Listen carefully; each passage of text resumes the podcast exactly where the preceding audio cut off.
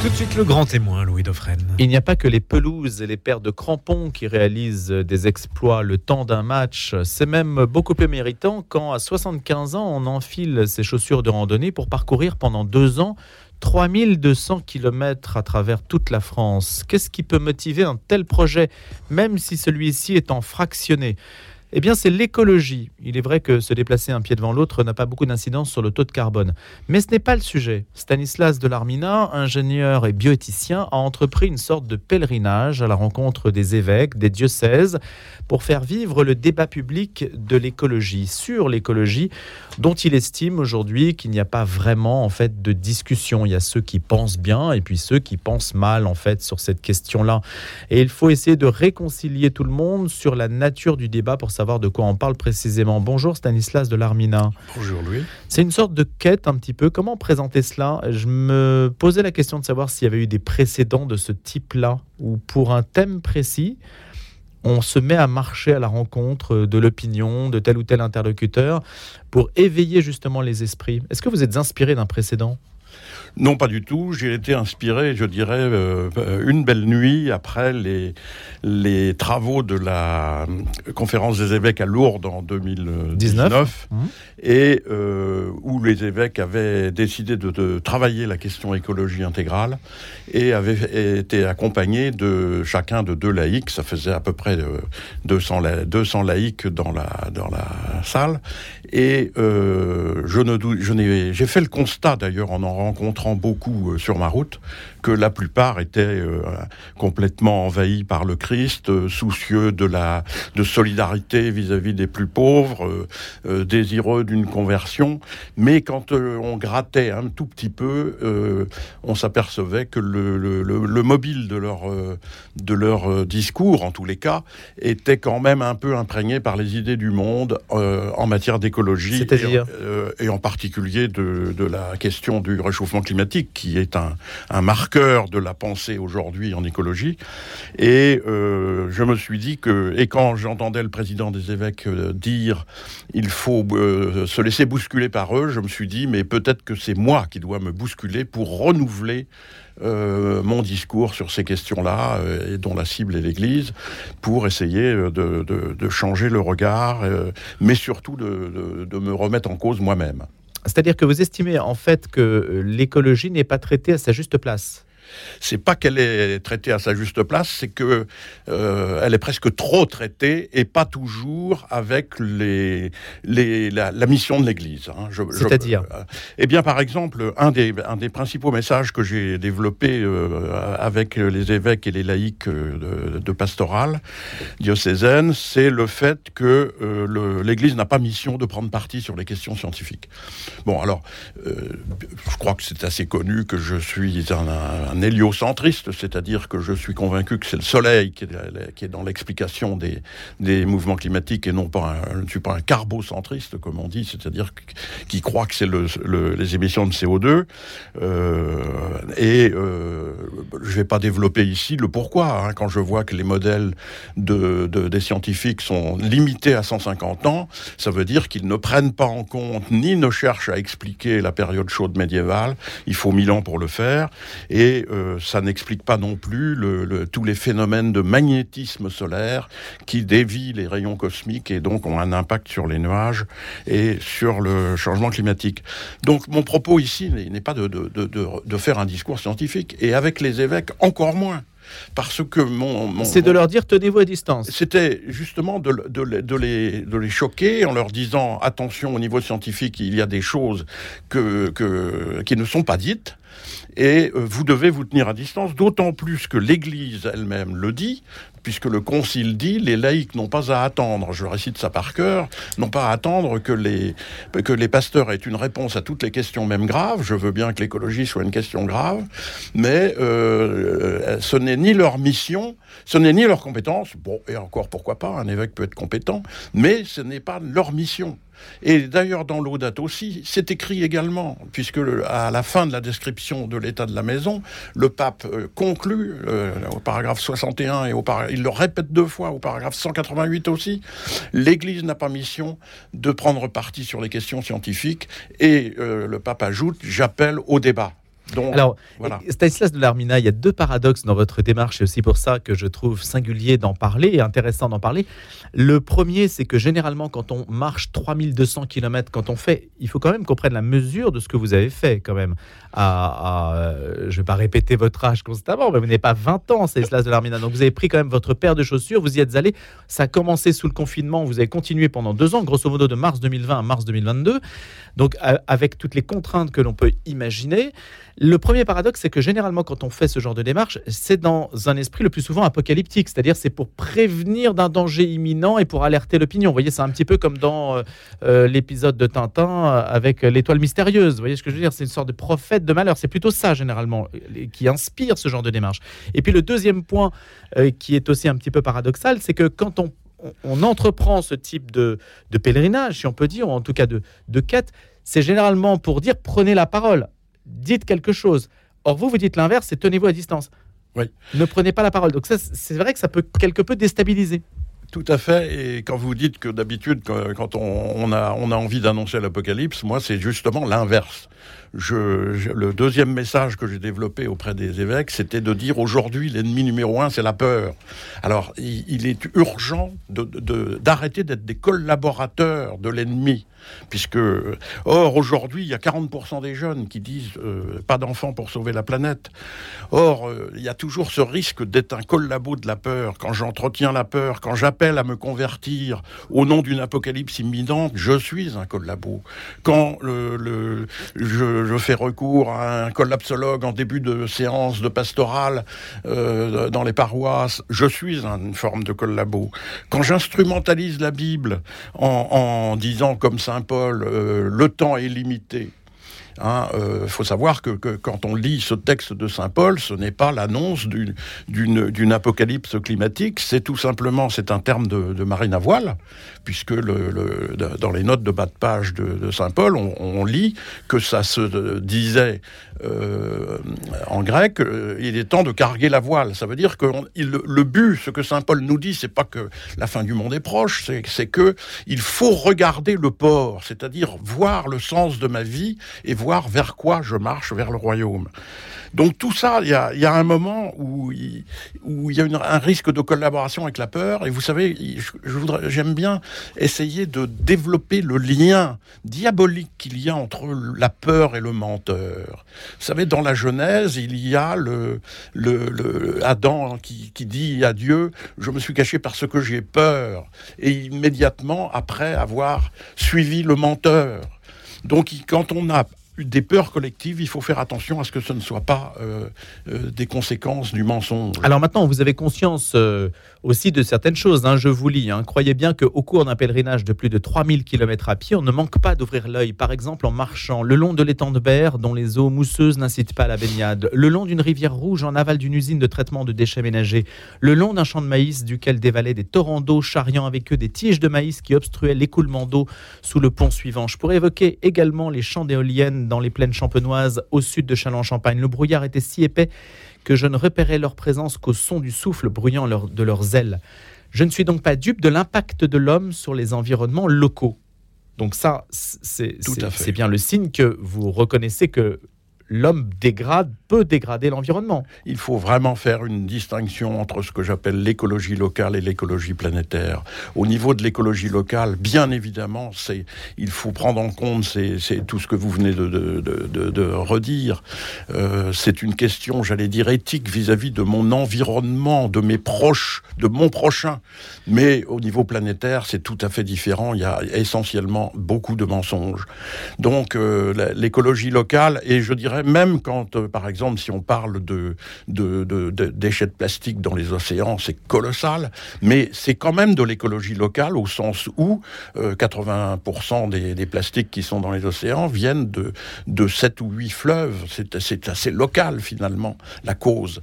Bon, donc, mais il faut distinguer cela des, phénomènes euh, climatiques, des phénomènes d'ozone, de, toutes ces questions planétaires qui, elles, la planète est un peu n'est pas un monde fermé, elle est complètement euh, soumise aux, rayons cosmiques et tout ça. Et, donc il faut vraiment arrêter d'avoir peur de tout cela parce que au niveau planétaire. Alors si on met la peur de côté, ça n'empêche pas de remettre en cause un certain nombre de dysfonctionnements. Beaucoup mettent en cause, pointent le système économique qui produit qui produit aussi ce, euh, cette inflation euh, de pollution, hein, cette pollution supplémentaire, parce que tenez, si vous prenez les plastiques, on sait bien par exemple que les plastiques sont produits aussi par une industrie. Euh, ça ne vient pas de nulle part. Oui, oui. Non, mais alors je vais, je vais essayer d'éviter de rentrer dans les solutions parce que il y a eu aussi pendant ce pèlerinage une démarche spirituelle personnelle, c'est que je lisais tous les jours l'évangile le matin en, en marchant et les, et les commentaires d'évangile. Et il y a tous les jours une parole pour, qui, me, qui me concernait. Et euh, je me rappelle un jour où je lisais le, passage des disciples d'Emmaüs et où les, le, Christ dit aux, apôtres, euh, du moins les, disciples disent euh, au Christ, et pourtant nous croyions qu'il allait libérer Israël. Autrement dit, on est tenté, même quand on est un disciple proche du Christ et qu'on a, assisté à la résurrection, eh bien, on est tenté par les solutions temporelles. Alors, moi, les solutions temporelle, ça, c'est, euh, on peut bien entendu en parler, mais euh, ce n'est pas vraiment la mission euh, que j'attends de l'Église. Il faut vraiment arrêter de collaborer avec la peur. Mais je voudrais insister sur une chose, c'est que dans mon discours, je ne critique pas l'Église, hein, euh, parce que finalement, euh, dans, dans, cette approche de l'écologie de, de l'Église vis-à-vis de l'écologie, on, je dirais, euh, nous avons l'Église que nous méritons, c'est-à-dire que nous sommes tous complices de cette transmission de la peur. Quand je pense à nos enseignants qui annoncent à tous nos petites têtes blondes dès la maternelle qu'il faut protéger la planète, quand je vois nos élus, il faut la protéger quand même, c'est la protéger, oui, mais quand on va dire qu'est-ce qu'il faut faire, eh bien, on va s'apercevoir que c'est beaucoup plus compliqué. vous n'êtes pas dans l'opérationnel. Voilà. Et pourtant, euh, quand je vous lis, vous êtes quand même dans l'opérationnel. Hein. Je suis désolé. Peur des EGM, par exemple. Ils n'ont jamais fait un mort. Des millions de carcasses de porcs et de bovins nourris au maïs EGM font l'objet de contrôles vétérinaires dans les abattoirs sans problème. Donc ça prouve bien que vous, vous traitez de questions euh, je, pratiques. Je questionne. L'acidification des océans, il n'existe pourtant aucun indicateur mondial permettant de mesurer les évolutions moyennes sur de longues périodes. Je questionne je, dis attention, les choses que, que nous, que, que nous, euh, quand je vois les élus qui font de, de, la peur un système de gouvernance, ils ne disent pas tout. Quand je vois même les journalistes, excusez-moi, mais vous êtes au courant qu'ils ont signé une charte. Enfin, beaucoup d'entre eux ont signé une charte pour un journalisme à la hauteur de l'urgence économique et, écologique. Quand je vois la transmission même des, des parents qui, qui se taisent au motif que d'abord ils n'ont pas le temps de travailler ces sujets-là et que oh, il y a sûrement un petit peu de vrai et, finalement il démissionne. Donc je dirais, euh, il faudrait arrêter, nous sommes tous complices de cette transmission de la peur. Alors, si on met de côté quand même la peur, supposons que ce soit un acquis. Comment est-ce que vous abordez le sujet? C'est-à-dire, quel est l'intérêt d'aller rencontrer des religieux sur le sujet? Pour qu'ils disent quoi? Alors, vous avez raison. Euh, il ne s'agit pas de leur dire de se taire, parce que l'Église a, un ministère de la parole. Mais là aussi, l'Audate aussi a une réponse quand elle dit euh, euh, qu'il faut appeler au débat. Et le débat, dit l'Audate aussi, doit être honnête et transparent. Euh, comment un débat peut-il être honnête s'il n'est pas contradictoire et comment peut-il être transparent s'il n'est pas public? J'ai souvent dit à, des évêques, moi ce qui m'intéresse, c'est pas tellement le, le, débat dans le huis clos de, de, votre bureau, c'est avoir des débats en public parce que le débat euh, amène la paix. À partir du moment où on, où on entend un écho et un autre, les, les, fidèles peuvent se dire mais c'est peut-être moins grave qu'il n'y paraît. Donc c'est urgent d'engager de, le débat aujourd'hui? Ah ben, écoutez, euh, c'est très très difficile d'avoir un débat. J'en ai eu quelques-uns, euh, en particulier dans un, dans un livre dont euh, avec, Fabien Revol. Avec Fabien Revol, c'est l'exception parce que ailleurs, qui est Fabien Revol? Fabien Revol est le responsable de la de l'écologie à la Cato de Lyon et il est très écouté dans l'Église et nous avons eu 40 heures de débat. Et mais ce débat-là. Et alors, qu'est-ce que ça a donné? Eh bien, euh, de l'étonnement, mais pas vraiment euh, un désir de, l'Église de, débattre et de mettre face à face publiquement euh, nos, deux points de vue. Quels sont, si on doit résumer les, positions, comment, et de manière la, plus, la plus objective possible, Stanislas de l'Armina, quels sont les courants qui traversent l'Église sur ces sujets d'écologie? Je résumerai le, propos avec une phrase qui est très souvent répétée dans, les sphères de euh, des laïcs qui sont dans les diocèses, c'est l'écologie est un chemin d'évangélisation. Et ma réponse, elle est plutôt non. Bien entendu que l'écologie peut être un signe des temps, mais quand le Concile euh, appelle l'Église à discerner les signes des temps, elle dit pour lui apporter des réponses éternelles. Je ne suis pas sûr que le discours scientifique actuel soit une réponse éternelle aux grandes questions. Et d'ailleurs, euh, le, pape Benoît XVI avait, a été le seul, à ma connaissance, à utiliser l'expression, euh, comme pape, de, chemin d'évangélisation. Il, il, associe cette expression à deux mots qui sont silence et parole. C'est-à-dire qu'il dit, plutôt que de se précipiter dans une réponse hâtive, climatique par exemple, euh, il faut appeler au silence pour que les, les, fidèles et les chrétiens et les non-chrétiens se posent des questions essentielles de la vie. Hein. Qu'est-ce qu'il y a après la mort? Pourquoi le mal? Pourquoi l'homme? Euh, Qu'est-ce que c'est que cette histoire d'un Dieu qui s'est fait homme? Les questions essentielles, quand on, fait, quand on fait ce silence, elles émergent. J'ai fait des conférences avec des jeunes à Troyes, à Rouen, et où je, je les étonnais pour qu'ils se taisent avec mon discours scientifique, eh bien, après, on passait aux questions et aux réponses de l'Église. Sur, et qui, là, il y a une parole à donner. Et, ce n'est pas une parole de peur, c'est une parole... Mais la science ne peut rien dire sur la question du mal. Ah ben, bien entendu que non, elle, peut pas, elle ne peut rien dire. Mais l'Église, par contre, elle, elle a une réponse à donner. Mais elle n'a pas de réponse à donner sur les questions scientifiques.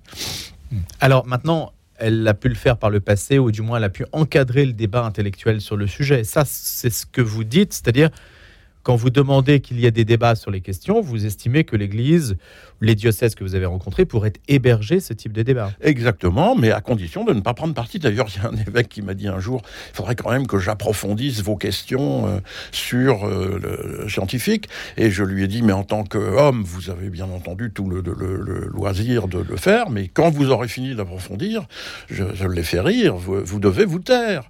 Hein, c'est d'ailleurs curieux de dire que je vous dise ça sur les ondes de radio aujourd'hui où, on médite la parole de l'évangile sur le silence de, Zacharie. Zacharie condamné au silence. Parce qu'il y a autre chose à dire que, de, tout cela.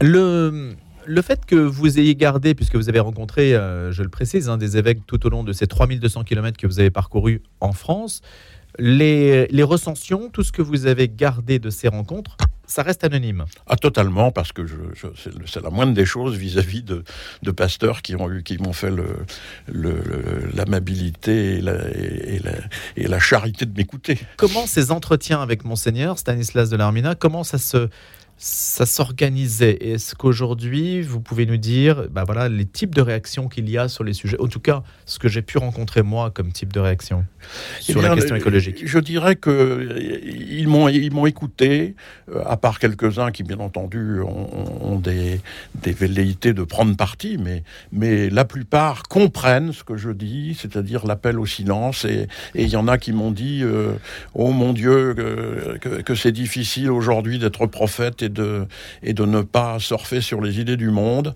Donc, euh, pour eux, c'est difficile. Et quand on, quand, quand on parle de débat, euh, d'une certaine manière, mais d'ailleurs, euh, le journaliste ou le professeur, il y a des universités qui refusent le débat, vous savez.